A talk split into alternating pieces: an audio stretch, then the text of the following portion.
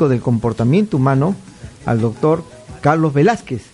Buenas tardes, Carlos. ¿Cómo estás? ¿Qué tal, Miguel? Gusto saludarte. Gracias por esta invitación y un saludo eh, muy especial a todas las radioescuchas a nivel internacional. Bueno, estamos siempre esperando tus comentarios ¿no? sobre todos los temas ¿no? que tan profundos que están investigando y difundiendo en biocinética. Ahora vamos a tocar el tema de pareja. A veces esa palabra no está bien entendida, ¿no? Porque uno es mi pareja, mi esposo, mi compañero. ¿Cómo lo vamos a expresar? ¿no? Sí, claro. Eh, mirar, eh, está emergiendo, emergiendo una nueva ciencia. O yo diría no una nueva, la ciencia antigua, la ciencia de los Andes, ¿sí? de cómo era que realmente se vivía y convivía antes. Y no solo se vivía y convivía, sino la ciencia como tal mm, en la que venimos, hoy hablan, hoy escuchamos documentos de los que hablan de los ingenieros incas. Entonces la pregunta que nos hacemos es precisamente, bueno, ¿y, dónde se graduaron estos ingenieros incas, no? Que construyeron Machu Picchu, eh, el manejo de su espiritualidad, eh, cómo era la convivencia entre hombres y mujeres, eh, una historia que, que, como te digo, apenas está emergiendo, ¿no? Mm, el idioma, em, lo hemos hablado algunas veces, el idioma que, nosotros hablamos hoy, sí, está dado hace 500 años más o menos, sí. El español y el castellano son idiomas que, que hoy estamos cumpliendo con una palabra o una frase que dijo mm, eh, Francisco, el Papa de Roma, en el cual él explica que para que un pueblo tenga paz tiene que aprender de su historia dada. ¿Sí? Es una frase que envió a Colombia eh, apoyando el proceso de paz. ¿no? Y, empezamos a aprender de esa historia dada. Eh, yo dije, bueno, habría que mirar eh, de dónde viene este idioma. Nosotros hablábamos quechua, hablábamos aymara, hablábamos mapuche, hablábamos chipcha, ¿sí? diferentes lenguas maternas, por decir algo, y cada una de sus lenguas todavía aún. En la Sierra Nevada de Santa Marta, en Colombia, eh, tenemos esta, este privilegio de tener lenguas maternas. ¿sí? Mm, están los Wiwa, ¿sí? están eh, las cuatro etnias que o tribus originarias que eh, todavía habitan en la Sierra Nevada de Santa Marta. Acá en Perú eh, está los queros, que todavía manejan el quechua, todavía manejan eh, el aymara, ¿sí? Mm, y no solo los queros, sino otros, otras ramificaciones que, que, que emergen en este momento, ¿sí? y nos empiezan a mostrar que la vida no era como nos hicieron creer que era, ¿sí? o como nos creímos que era. Hoy eh, la mujer, el hombre, viven una vida en pareja y cuando decimos pareja, pues encontramos que es como si fueran una reja, ¿no? Eh, se mete en una cárcel bastante complicada en la convivencia por las creencias que tenemos. tenemos creencias de hace algunos siglos atrás, no muchos, ¿sí? En las cuales eh, creemos que nuestro compañero, nuestra compañera es un título propiedad, eh, que el hogar es una obligación, que la vida eh, como seres eh, no se entiende, como que no tiene sentido de la forma que la estamos viviendo. Eh, hemos visto muchísima violencia, pero hay que comprender la palabra violencia. Las personas creen que la violencia es una herida, de, o sea de bala, sea de cuchillo, o sea una persona muerta, o sea una persona golpeada. No, no, eso no es violencia. Ese es el resultado de la violencia. Una cosa es el resultado de la violencia y otra cosa es la violencia. Entonces empezamos a investigar de dónde es que viene esto. Miren que salen programas como Ni una más, eh, abajo los hombres maltratadores, abajo los hombres golpeadores, sí, abajo las mujeres golpeadoras. Bueno, no tanto las mujeres, pero sí los hombres, ¿sí? Empezamos a mirar esto. ¿Qué es esto de pareja? ¿Qué es el matrimonio? ¿Sí? qué eh, la convivencia, qué son los hijos. O sea, empezar a preguntarnos esto, pero empezar a preguntarnos para aprendernos. no para, para juzgar, mientras sigamos siendo víctimas, mientras sigamos siendo culpables, esto siempre será un caos. Y siento y sentimos que así como emerge la ciencia de los Andes, está emergiendo ese orden, un orden hermosísimo dentro de cada uno de nosotros, en el cual estamos también buscando ese orden, ese orden en el que, bueno, ven acá, yo porque si estoy con mi compañera, que es lo que más amo, porque la golpeo, porque le grito, porque soy violento, porque si tengo mis hijos tengo que golpearlos, maltratarlos, ¿qué está pasando? ¿Sí? De ahí nace esa palabra pareja, ¿sí? Ah, claro, esto es una cárcel, mirándolo de esa forma es una cárcel. Alguna vez decíamos que el matrimonio es la unión de dos demonios que hacen de la vida un infierno, ¿no? Pero también hay que comprender que el matrimonio es una organización que tiene un sentido. Y el sentido es hacer de la vida un cielo. Pero para ser un cielo, pues yo tengo que aprenderme, ¿no? Yo tengo que saber para qué. Yo hoy le pregunto a muchas personas, ¿usted para qué se casó? ¿Sí? Eh, y yo les digo, mire, a mí la respuesta no me interesa. Lo más importante es que usted tenga su propia respuesta. ¿Usted para qué se casó? La mayoría de las personas contestan muy superfluos, ¿sí? porque estaba enamorado, o porque estaba eh, quería salir de casa, o porque quería una familia. Eso es muy superficial. Hay que profundizar un poco más. Realmente, ¿usted para qué se casó? ¿Sí? Hay que ir un poco más allá. Y para aprendernos hay que tener en cuenta algo, que hay que ser muy honestos con nosotros mismos, hay que ser muy sinceros con nosotros mismos para poder no autoengañarnos, ya que la mayoría de las personas tienen esa tendencia a autoengañarse. Hay que aprender a salir de, compañeros, eh, de, de, una relación de pareja, o sea, de esa cárcel, y poder pasar a compañeros de viaje. A veces la mayoría tenemos una necesidad, ¿no? carencias en nuestra vida, y pensamos que con la pareja vamos a tener eh, lo que nos falta, ¿no? Me falta alegría, me falta comprensión, me falta seguridad, ¿no? Entonces uno va buscando en la otra persona lo que cree que le falta. Son yo cubro tu carencia y tú cubres la mía, ¿no? Es una casi un contrato, ¿no? De, y a veces nos separamos porque creemos que ya no está cumpliendo esa necesidad que yo tenía. Bueno, precisamente eh, llegamos a unas conclusiones eh, muy fuertes.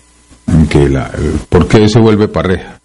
Vuelve pareja precisamente porque creemos que el otro es el que nos tiene que amar. Creemos que el otro es el que nos tiene que hacer felices. O sea, es un contrato que se firma eh, con unos supuestos, ni siquiera con algo definido.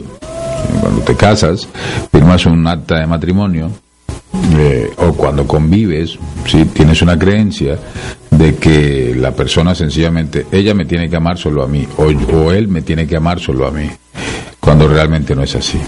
Sí, eh, para eso precisamente están los actos prematrimoniales, que es cuando las personas se están conociendo. Bueno, realmente, ¿qué es lo que yo tengo que aprender? De aprender con este ser, conmigo mismo. Hoy eh, tenemos la compañera, el compañero, y en el caso nosotros no buscamos que alguien nos ame, ¿sí? nosotros ya empezamos a amarnos a nosotros mismos.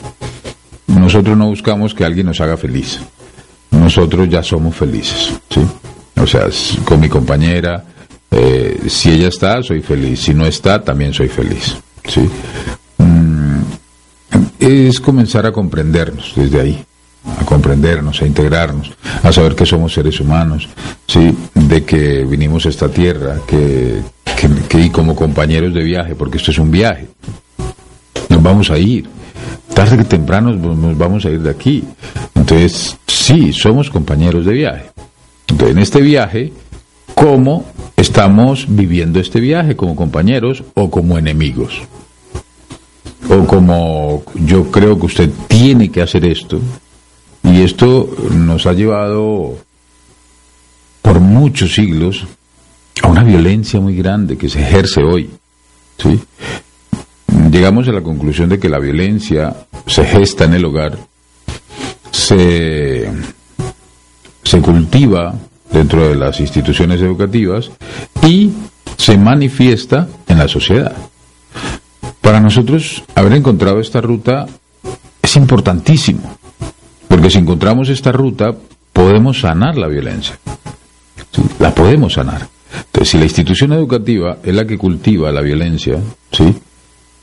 estamos hablando de la violencia inconsciente, ¿sí? de esa que no se ve. Eh, ¿Por qué decimos que el hogar es eh, dentro del seno del hogar, dentro del seno de la familia se, gesta la violencia?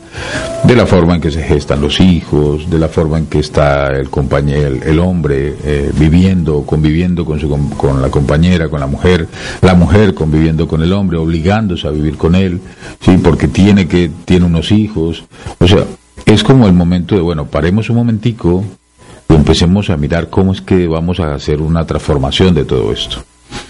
En las instituciones educativas, desde las mismas notas, ¿sí? es muy violento. Desde la misma calificación de una tarea, ¿sí?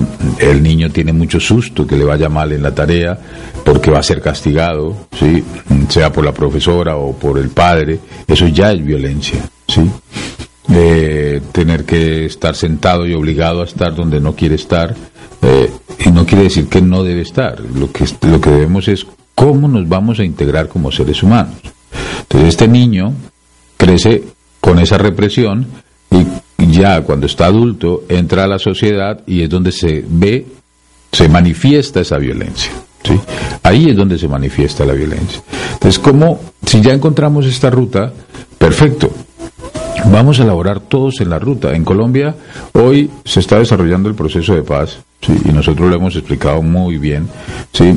La paz no se negocia porque no hay forma de nosotros negociar la paz. Estamos negociando es una dejación de armas o, un cese a la violencia, al, al fuego, ¿sí? a matarnos entre sí. Eso es lo que se está negociando.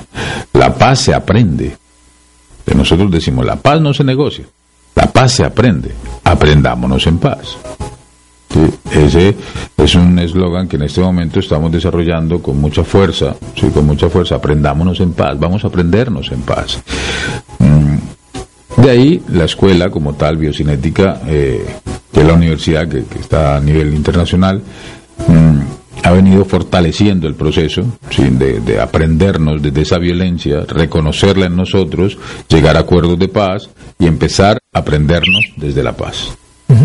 Me has hecho recordar, trabajé en organizaciones internacionales, un tiempo en Centroamérica, en la época en que en El Salvador, ¿no? se estaba terminando también una época parecida a la de Colombia, y bueno, se logró que la guerrilla, tanto como el gobierno, conversaran, ¿no? Porque era difícil a veces, ¿no? Entre... Era, no, es difícil. Sí, es difícil porque decía, han asesinado a mi hermano, ¿no? Han, han, quemado mi casa, etcétera. Entonces se odiaban tanto que las primeras reuniones todos iban armados, ¿no?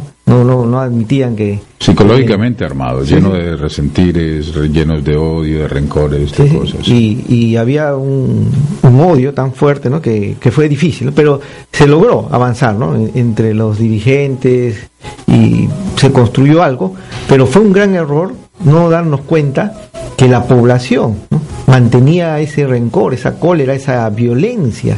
Entonces los dirigentes se habían pacificado, entre comillas, pero después de unos años me, me, comentaron, pues yo después ya salí de Centroamérica, que habían crecido las pandillas, ¿no? las mafias, la violencia, y ahora El Salvador, por ejemplo, es totalmente inseguro, ¿no? ya no tanto por la violencia política, sino porque la gente se transformó, ¿no? De una violencia política a una violencia económica, podemos decir, ¿no? Donde están entre ellos cada uno con el poder de las armas, porque siguen con armas, pero ahora imponiendo mafias, ¿no? Entre ellos, pandillas, algo, algo increíble, ¿no? Que no había en la época que yo fui, solamente había la, violencia política, pero no se llegó a, pacificar, ¿no? Como tú dices, solamente fue dejar las almas, eh, la izquierda, la derecha, pero lo asumieron de otra manera. Bueno, eh, una cosa es desarmar las manos, ¿sí? Y otra cosa es desarmar la mente y el corazón. Entonces, ah, nosotros estamos laborando en lo que se llama mente y corazón. Cuando, cuando desarmamos lo que es mente y corazón, las manos por defecto, o sea, es un resultado, ¿sí? Que se va a dar sí o sí, que las armas se desarman, eh, que las manos se desarman. Mm, Mira, todo esto nos ha llevado a ampliar la investigación a raíz de una encuesta que rueda en Internet. Sí, la encuesta rueda en Internet y ha salido en varios, varios medios de, de comunicación que eh, yo no sé quién hizo una encuesta de los países más ignorantes que hay en el planeta. Entre estos, Perú ocupa el, el honroso cuarto puesto del país más ignorante. El primero es México. ¿sí? Colombia aparece como sexto, Argentina como octavo. Y así, me enfoqué en esto y yo dije, bueno, si estamos ocupando los top de la ignorancia, hay una pregunta que debemos hacernos. Bueno, ¿y qué, para qué nos educan entonces? ¿Para mantenernos ignorantes o, o para qué es que nos están educando? Porque es que yo tengo que, que eh, revisarme a mí mismo y empezar a comprender, bueno, ellos están educando de una, de una forma. Y resulta que ahora sale esta encuesta en que somos los cuart, el cuarto, ocupamos el cuarto puesto como país más ignorante eh, y Colombia el sexto y eso nos, no, no, no nos hace más inteligentes, ni mucho menos. Sino que yo me hice la pregunta, bueno, yo debo asumir mi propia educación. ¿Por qué? Porque me están educando para continuar en la ignorancia. Son muchos siglos. Hay que empezar a, mirar hacia adentro. Hay que empezar a decir, bueno, eh, las universidades llevan muchos años, 400, 500 años, educando. Y uno pregunta, bueno, si las universidades están educando y sale esta encuesta y somos los más ignorantes, esto quiere decir que nosotros no hemos perdido el año. Los que están perdiendo el año son los que están educando. ¿Sí? De los que deben ocuparse, no preocuparse, ocuparse de mirar qué es lo que están educando y para qué es lo que están educando, pues son ellos. Ahora nos corresponde a nosotros empezar a educarnos. Hoy, hoy el ser humano no es más humano. Eso es una que, nosotros viéramos esa humanidad, o sea, humanidad, humanos en unidad, fuera muy diferente, pero tenemos más violencia, más corrupción, eh, más desorden, más caos, y uno dice, pero ¿qué es esto? ¿sí? Todo el mundo es cómo consigo para mí, para, para, para, eh, ¿qué es esto? ¿Qué pasa con esto? ¿sí? Yo siento, eh, Miguel, que, que la violencia que estamos viviendo nos está llevando a mirar hacia otro lugar, ¿sí? Nos está llevando a, a despertar. Nos está llevando a decir, bueno, pero ¿qué pasa? ¿Qué es lo que nos está pasando a nosotros? ¿Por qué estamos así? ¿Sí? La psicología juega un papel muy importante en todo esto, la psicología, la psiquiatría, la medicina, pero decimos, bueno, pero ¿y qué pasa con la psicología? ¿Qué pasa con la psiquiatría? Son, son, o sea, son profesiones tan importantes para acompañar a que el ser humano trascienda, a que trascienda de una mente instintiva, de una mente eh, racional allá, que pase a una mente humana. Sí, sería importante preguntarnos, bueno, ¿y cómo pensará un humano, no? Sí, ¿Cómo, cómo piensan eh, ver ese instinto? Si alguien se arrima al, al, compañero de una mujer, pues ya empieza como a marcar ese territorio, es muy parecido a los animales, ¿no? Como que a sacar los colmillos, no te me arrimes, no te arrimes mucho. Y si, y si no le dice nada a ella, pues la va a agarrar con el hombre. ¿Sí? A le reclamos, que preguntaríamos, bueno, ¿y cuáles son estos reclamos? ¿Sí? Sin fundamentos. Eh, comprender que el hombre, el instinto para con la mujer siempre está ahí, pero nosotros debemos aprendernos a que las emociones no nos arrastren, que nosotros seamos los que manejemos las emociones, que aprendamos a procesar la información. Pero hoy hay tanta información es una avalancha impresionante de información y el ser humano no está preparado, no se preparó, no lo prepararon o no se preparó, no sé cómo decirlo, ¿sí? Para procesar tanta información. Es una avalancha impresionante, ¿sí? Es el momento de reaprendernos, no de desaprendernos. Si nosotros desaprendemos, nos van a resetear, nos van a formatear, nos van a... Cuando nosotros decimos, desaprende, ¿sí? estos aparatos se actualizan con su información, con la vieja información. Entonces el aparato como tal requiere de la vieja información para aprender de esa vieja información y actualizarse. Si ustedes aprenden, ¿sí? si ustedes aprenden de lo que su padre hizo, de lo que su madre hizo, de lo que sus abuelos hicieron, usted sencillamente va a quedar sin bases. Es así de simple. Entonces va a quedar, al final usted dice, ops, ¿y ahora qué hago? No tengo bases para poder aprenderme. Hoy, Carlos Velázquez, ¿sí? Es Carlos Velázquez, que yo no soy nadie, a mí me encanta. Cuando yo me di cuenta que no soy nadie, ¿sí? Eh, yo dije, wow, esto es mágico, qué rico. Pero Carlos Velázquez es quien es gracias a esos seres maravillosos que vinieron primero que él. ¿Y quiénes vinieron primero que yo? Mi papá y mi mamá. Esos seres que llamamos papá y mamá. ¿Sí? Y que gracias a ellos yo estoy aquí. Y que gracias a ellos y a, y a los abuelos que vinieron antes que ellos, ¿sí? Y gracias a los abuelos, a los bisabuelos que vinieron antes que ellos, y ahí nos vamos. O sea, gracias a nuestro clan nosotros estamos aquí. Entonces esta información es vital. Hay que iluminar el clan, no apagar el clan, no eliminar el clan. Entonces muchas personas creen que hay que eliminar, que hay que formatear, que hay que borrar, que hay que... No, no, espere, espere. En la historia, nuestros, nuestro, y nos toca eh, yo en este caso estoy haciéndole caso a, Francisco, al Papa de Roma. Yo le estoy haciendo caso, sin ser pues eh, una persona religiosa, porque yo no soy religioso. Sí, soy científico y como científico no quiere decir que no maneje una espiritualidad. El Papa de Roma lo dice muy clarito. Para que un pueblo tenga paz, debe aprender su historia dada entonces a mí me toca aprender la historia de los 524 años desde que están aquí eh, las creencias. El pecado existe hace 524 años, eh, eh, la culpa existe hace 524 años, toda esta cantidad de cosas existen hace 524 años, cuando llegaron los, todas las creencias del otro continente. Perfecto, yo tengo que aprender de todo esto. Y antes, ¿cómo vivíamos? Antes de que ellos llegaran. ¿Cómo vivíamos? Eh, cuando la mujer no era apetecida por su virginidad, sino por su experiencia sexual. ¿Cómo? Eh, ¿Usted de qué está hablando? Perfecto. Esa es la investigación que hemos hecho y nos hemos encontrado con, con resultados como este. Que a la mujer no se apetecía por su virginidad, sino por su experiencia sexual. Y si era una mujer que tenía un hijo, era más apetecida todavía, tenía mucho más valor, porque la fertilidad estaba asegurada. Entonces, cuando empezamos a encontrar todos estos patrones, ¿sí? yo dije, oh, oh, oh, oh esperemos. Y resulta que también empezamos a investigar, en de medio de la investigación nos encontramos con que aquí, esto es un crisol de inmigrantes, no solo desde Argentina hasta Colombia, sino el planeta entero hoy es un crisol de inmigrantes. Pero resulta que vienen unos árabes ¿sí? y copulan con nuestras hembras, los árabes tienen hijos, esos hijos crecen y tienen la información de los árabes. Y los árabes como cultura tienen la creencia de que tienen que tener un harén de mujeres.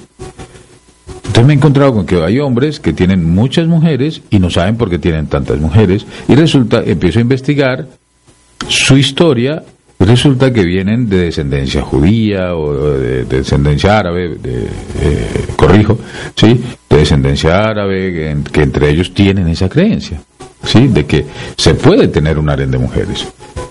Y las mujeres sufren porque él tiene un harén de mujeres, pero él sencillamente está obedeciendo el patrón que trae, pero no, o, o eso que llamaron codificación, pero no lo ha hecho consciente.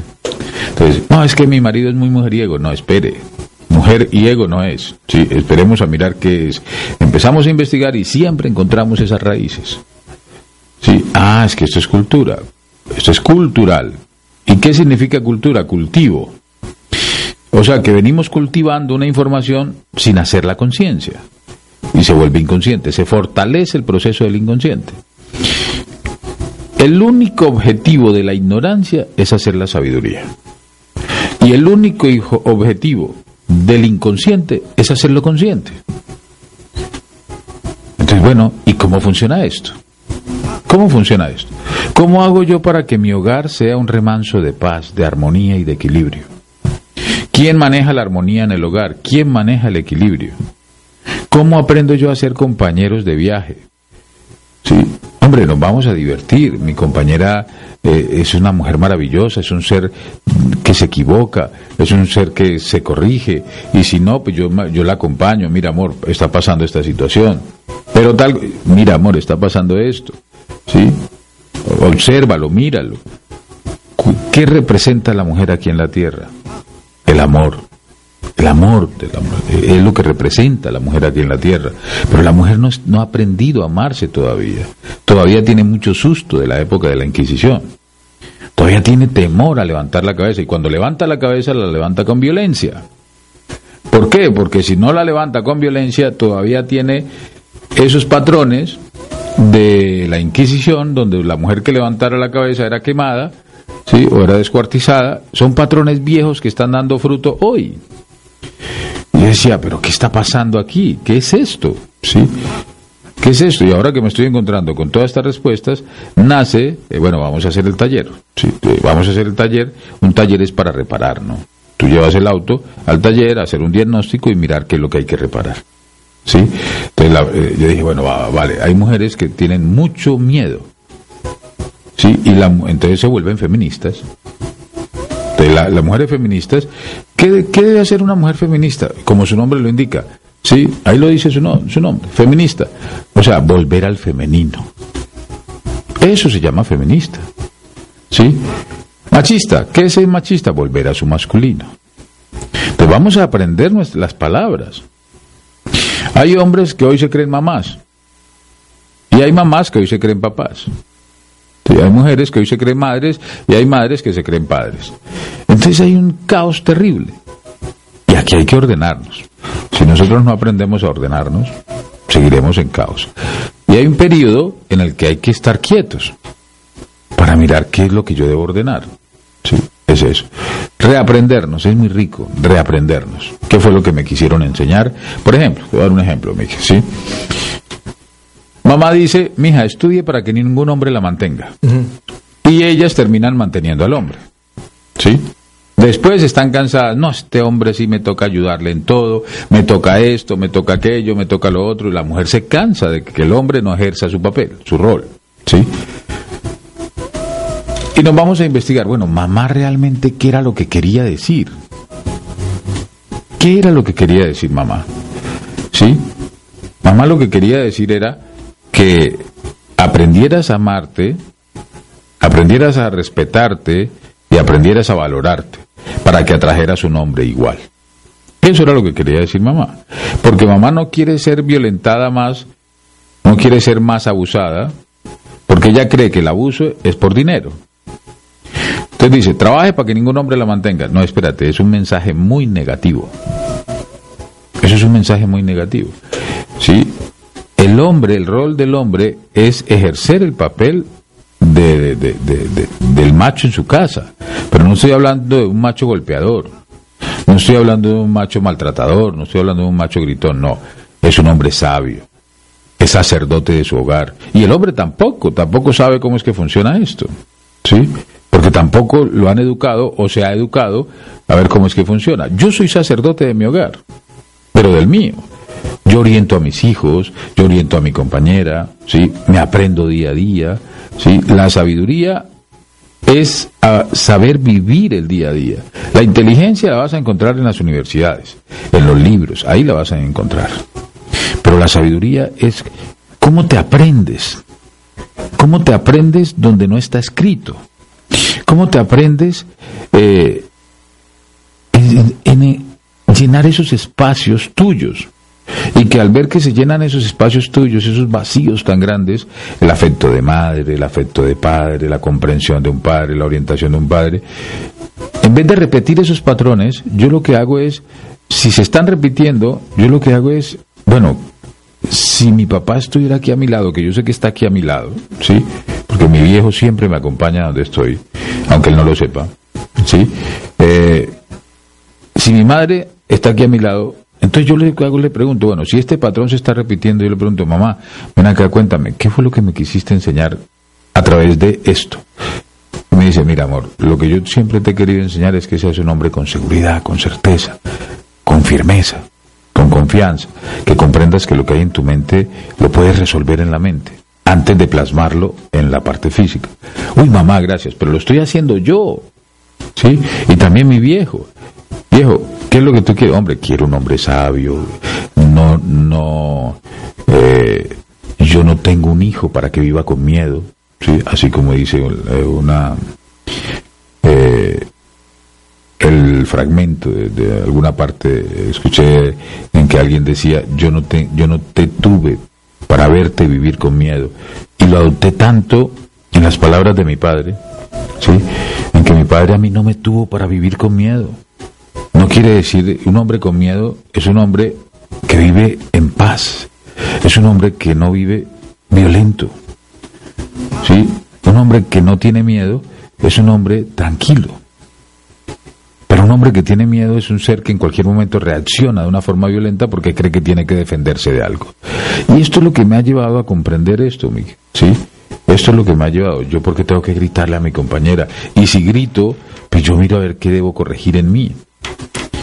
O sea que a través de la práctica, es que hemos venido encontrando fórmulas que nos están acompañando a hacer una transformación radical de nuestra vida.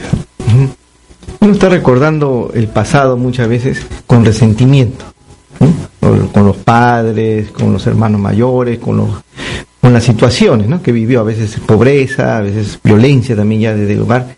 Y ese resentimiento lo está llevando también ahora.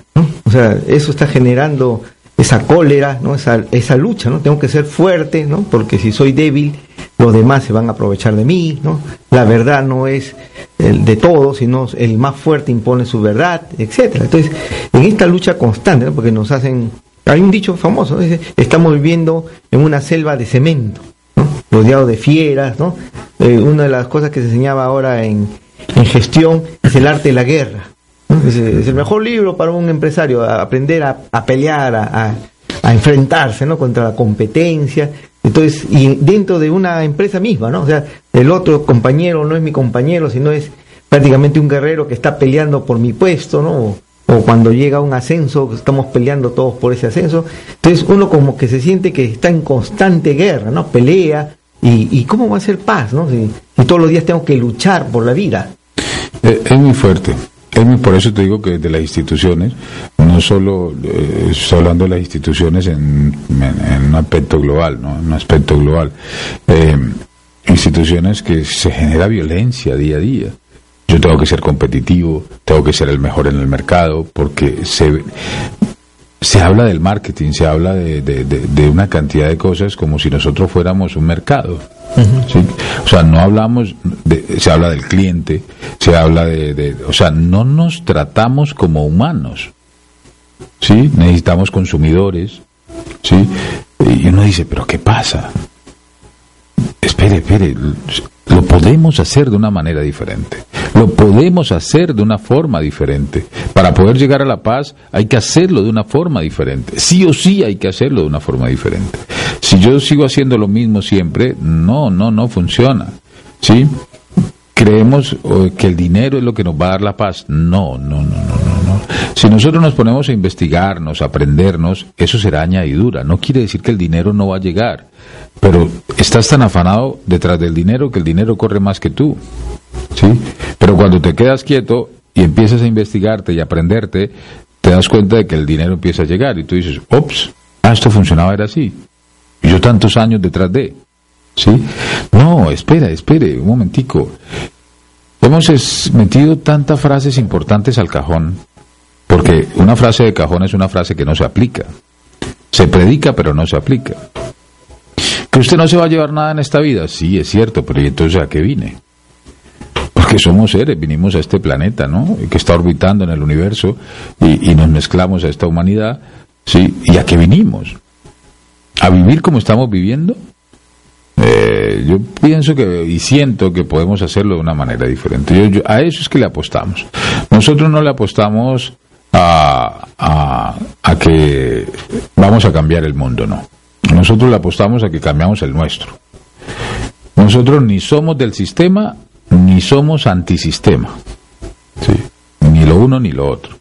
Sencillamente eh, vivir, somos seres de paz, somos seres tranquilos, somos seres que nos que respondemos por nosotros. A mí me corresponde responder por mí. A mí no me corresponde responder por mi esposa, ni por mis hijos, ¿sí? Por mi compañera, no. Debo empezar a, responder por mis actos, por lo que digo y por lo que pienso. Yo debo empezar a responder por eso, por las cosas que yo pienso. A nosotros nunca nos dicen que, hay que, que, debes asumir la responsabilidad de lo que piensas, sino que vamos pensando cualquier cosa, cualquier barbaridad. Entonces decimos, hombre, venga, esto que estoy pensando, ¿qué es? Los resentimientos, que son precisamente eso, una mentira, ¿sí? Eh, es un resentir que tengo de hace 20 años. Por ejemplo, la, pues la señora me dice, es que mi marido me engañó. Y yo le pregunto, ¿y hace cuánto te engañó? Y me dice, hace 15 años. Y yo, oye, eso fue hace 15 años. ¿Sí? Y tú has venido engañándote todos los días después de esos 15 años. ¿Cómo que engañándome? Sí, porque es que ya no lo ha vuelto a hacer. Y se la cobras todos los días. ¿Por qué no reflexionamos? Si la mujer comienza a pensar, a sentir con amor, pensará con amor. Pero si la mujer sigue pensando como víctima, esto seguirá siendo un caos. La mujer hoy es, tiene un victimismo y es de ahí donde se ha venido eso que se llama el feminismo. Entonces las mujeres feministas hoy son víctimas. No, no, espérate, espérate un momentico, desarmémonos, ¿sí? Empecemos a aprendernos qué es lo que no han hecho las mujeres y qué no hemos hecho nosotros los hombres para empezar a hacerlo de una manera diferente, en especial aprendernos, aprendernos a nosotros mismos. Ahora, en, en los colegios, en las universidades, prácticamente ya no hay una forma de autoconocimiento, ¿no? Estamos conociendo muchas técnicas, tecnología para producir, ¿no? Para servir en una forma de generación de ingresos, ¿no? Porque siempre estudia para que tengas buenos ingresos porque estamos subordinados a un sistema económico. Y, la educación prácticamente, por ejemplo, está hablando de recursos humanos, ¿no? Más que de formación de humanos. Estamos formando recursos para la industria, ¿no? Para el desarrollo económico. Ahora, ¿dónde podemos encontrar, no? Porque, como tú decías, esa autoformación, ese autoconocimiento, prácticamente no tiene, ¿no? Un, lugar, ¿no? En, en nuestra sociedad donde podamos encontrar esa, esa fuente de, enriquecimiento para el, autoconocimiento. Se requieren escuelas para la vida, Miguel. En este momento ya hay algunas, en algunas no, yo diría muchas. ¿no? Eh, ¿Qué es lo que sucede? Que hay unas que se mezclan con otras. ¿sí? Eh, cuando hablamos, eh, todo el que te enfoque hacia lo que debes producir, si tienes que producir, tienes que producir, hay que ganar dinero, hay que vivir de esta forma, eso es violencia. Eso lo vamos a comprender. Y no hay inconveniente, usted puede ir y estudiar en cada una de esas organizaciones, ¿sí? en las cuales usted siempre, siempre hay algo debajo de la mesa. ¿sí? Que el ser humano no despierte, que el ser humano se mantenga dormido, que produzca, produzca y produzca. Eh, bueno, ok. Hay otras escuelas, escuelas de vida, ¿sí?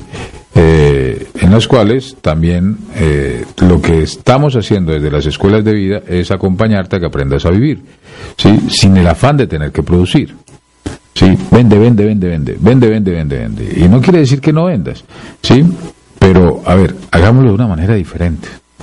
No mires a tu compañero, no mires a, esa persona que está a tu lado, a esa persona que, que, que cree en ti, Sí, y que cada vez que te, oh, qué tal, qué rico, siempre llevamos como esa doble intención. Sí, a ver, quitémonos esa doble intención. Sí, de reconocimiento, quitémonos esa doble intención de, de, de que algo me debe producir esto que estoy haciendo. ¿sí? No, hagamos lo que debemos hacer, hagámoslo, hagámoslo, hagámoslo. Sí, mira, conozco personas, por ejemplo, está Alejandro Rechen en, en Argentina, sí, eh, están eh, bueno, hay muchos seres. Está eh, Antón Ponce de León en Cusco, está Pablo Almazana, está Puma en Ecuador, eh, y te podría nombrar cualquier cantidad de seres, incluyéndote a ti, a Miguel, a Carlos Velázquez, a Santos Canales, a Gladys Beltrán, Francisco en Colombia. Sí, eh, en fin, Sergio Santa Coloma también en Colombia. O sea, seres que en este momento están haciendo una transformación interior. No, no terminaría de nombrar seres que en este momento están haciendo transformación. No terminaríamos. Sí, nos gastaríamos mucho tiempo eh, para nombrar porque está también Greg Braden, estaríamos hablando de, de Christian Flesch, estaríamos hablando de eh, Hammer, ¿sí? estaríamos hablando de, un boom de, seres que en este momento están creando una frecuencia o que estamos creando una frecuencia para sostener ¿sí? Eh, esta vibración que hay eh, de, de, ven, ven, vamos a hacerlo diferente. ¿sí? Nos importa más la salud mental de nuestros hijos. Nos debe importar más la salud mental de nuestros hijos que, las notas de una institución. ¿sí? Nos debe importar es más, hace poco, ayer nada más vi una, un, documento en que la ONU pide, por favor, no colocar más tareas. Es la ONU la que está pidiendo, por favor, no coloquen más tareas. ¿Sí? ¿Por qué? Porque es que la tarea hoy está haciendo niños violentos. Es la tarea la que está violentando. Entonces, no quiere decir que la investigación no se va a hacer, se va a hacer una investigación, pero hoy se continúa queriendo que el niño aprenda lo que nosotros queremos que él aprenda. Y eso no se llama educación, eso se llama alienación. Si yo obligo al niño a que él aprenda lo que yo quiero que él aprenda, ¿sí? realmente él no está aprendiendo. Yo le estoy enseñando. ¿Y qué es lo que yo estoy enseñando? ¿Yo soy feliz? ¿Yo me amo? ¿Yo realmente he hecho una transformación de mi vida para yo poder decir que voy a enseñar? Sí, no, espérate. Más bien acompañemos a que el niño aprenda. A que él se aprenda, a que aprenda a ser investigador, a que aprenda dónde están sus límites, pero que él lo aprenda, no que yo se lo imponga. ¿Sí? A través del golpe, a través del grito, a través del castigo. Ey, espérate, paremos un momentico. Como dice mi amigo Alejo, dice, para, para, para. ¿Sí? Entonces, eh, bueno, está bien, paremos, paremos. Y cuando paramos, nos podemos reencontrar. ¿Sí? Hey, ven acá, ¿quién soy yo? Respira, respira un momentico. Toma una respiración profunda. ¿Quién soy yo? ¿Yo qué estoy haciendo aquí en la tierra? Despierta. ¿A qué fue que vine? Porque se me olvidó en el camino. ¿Sí? Se me olvidó. ¿A qué fue lo que vine? Ah, es que yo soy una semilla sembrada aquí. Una semilla debe dar un fruto. ¿Y cuál es tu fruto? ¿Cuál es tu fruto como semilla? Y el fruto, alguien dijo hace algunos siglos, ¿no? Por su fruto los conoceréis. Ahora, el fruto de tu vida.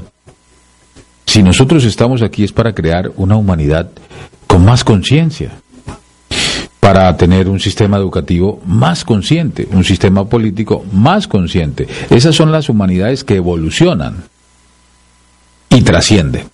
Pero si la humanidad resulta que evoluciona, pero no trasciende, entonces involuciona. Y eso es lo que nos está sucediendo en este momento. ahora la mayoría tiene una evolución tecnológica, ¿no? De cosas materiales, de todo lo que es prótesis le llama, ¿no? Un autor. O sea, estamos con la, la tecnología que no nos ayuda a desarrollarnos internamente, sino a tener más cosas que dependen, ¿no? O sea, nosotros estamos dependiendo de, toda la tecnología. Mira, eh, conversando con nuestro hermano Antón Ponce de León allá en Cusco, él nos dice que alguna vez en, conversando con él me decía, hombre Carlos, lo que pasa es que la tecnología está superando al hombre y la tecnología debe estar al servicio del hombre, no que supere al hombre. Y como yo casi no comprendía mucho lo que él me decía al comienzo. En estos días fue que vine a comprenderlo y le doy gracias al maestro Antón. Decía, claro, lo que pasa es que el hombre no se está actualizando. Por eso está quedando rezagado. Entonces, tenemos unas creencias del año cero, supuestamente año 2000, ¿sí? En un tiempo después del 2000, ¿sí? Entonces, las creencias del año cero están acá. Por ejemplo, en el año cero se cree en el pecado. Y en el año 2000 ya no se debe creer en el pecado, ya se debió haber trascendido el pecado. ¿Sí? El pecado no existe. A ver, muéstremelo. ¿sí? Como tal. Entonces yo lo que tengo que hacer es una investigación, a ver, ¿cuáles son estas creencias que están acá, sí? Que todavía prevalecen acá. Entonces el tiempo está muy largo. Entonces, Resulta que tengo una creencia en un tiempo que va muy rápido, pero esta creencia todavía me jala de acá. Entonces nos vamos, nos estamos reventando con las creencias. Entonces, esto se actualiza muy rápido, nosotros no. Entonces, ahí es donde la tecnología nos está trascendiendo. Ahí es donde la tecnología nos está avanzando. Mientras nosotros seguimos obsoletos, ¿sí? con un viejo sistema educativo de manipulación y control, ¿sí? la, la mayoría de la educación es canina, ¿sí? ¿Cómo así que canina? Un perro se educa para que obedezca y el niño se educa para que se obedezca, ¿sí? Entonces hay que dejar esa educación canina de lado y empezar a, educar el ser, al ser, ¿sí? O, o, más bien dejar que el ser se desarrolle, ¿sí? Más bien dejar que el ser sea el que se desarrolle, no nosotros educar al ser. Aprendamos de los niños. Mire, yo tengo un chaval ahorita de dos años.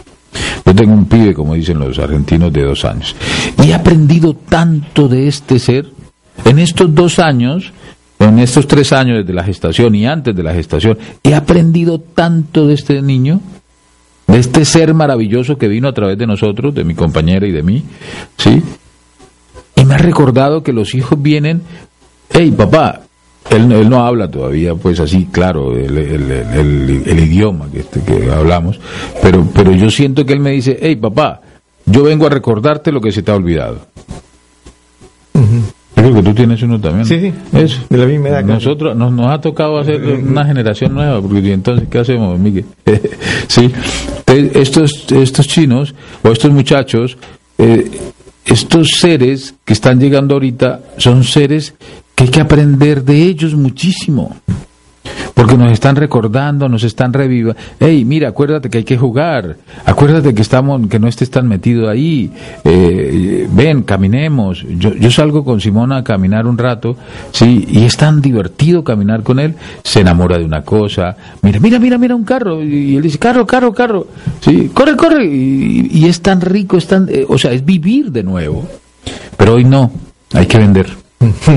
hay que hacer, hay que hacer, hay que hacer, hay que hacer. Espérate, estamos tan embotados en el hacer que nos ha olvidado ser. Se nos ha olvidado ser por completos. Hay que empezar a ser. Son tiempos de ser nosotros, ser originales. Pero para yo aprender qué soy, debo empezar a mirar qué no soy. Yo no soy un esposo, no soy una esposa, ¿sí? Yo no soy una madre, no soy un padre. Ven acá, espérate son momentos de reaprendernos.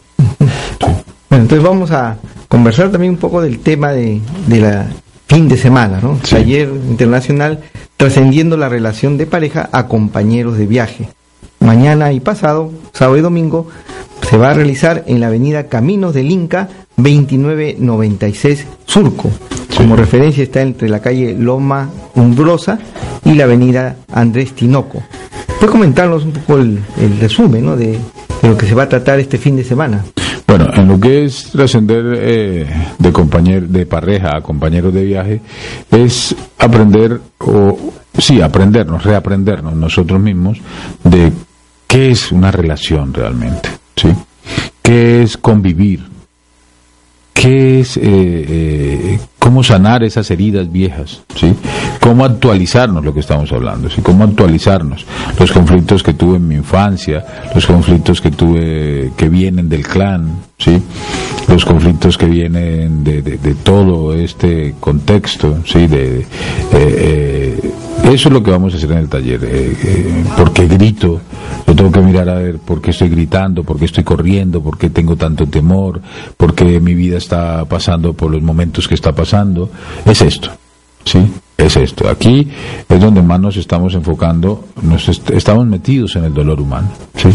Y cuando decimos estamos metidos, estamos metidos es con mucho amor, con mucho cariño, ¿sí? Para que eh, los seres humanos eh, puedan encontrar, o nuestros hermanos como tal, puedan encontrar, así como hemos venido encontrando nosotros respuestas, ellos también puedan encontrar sus propias respuestas. No es que nosotros las damos. Nosotros los acompañamos a que ellos encuentren sus respuestas. Muy bien, Carlos. Entonces, las personas que estén interesadas en participar en este taller internacional, trascendiendo la relación de pareja a compañeros de viaje, pueden llamar a los siguientes teléfonos, celulares 972 71 2240 972 71 2240 o a otros celulares 977 25 27 39. 977 25 27 39. Teléfonos de Biocinética en Perú. Muchísimas gracias, Carlos. Siempre es muy ilustrativo conversar contigo sobre temas tan profundos. Muchas gracias a ti, Miguel, y gracias a la familia eh, de Radio Cielo que siempre, con mucho cariño y con mucho amor, eh, nos permite ampliar a través de la frecuencia. Muchas gracias, amigos. Nos encontramos el día lunes a la una de la tarde. Muy agradecido.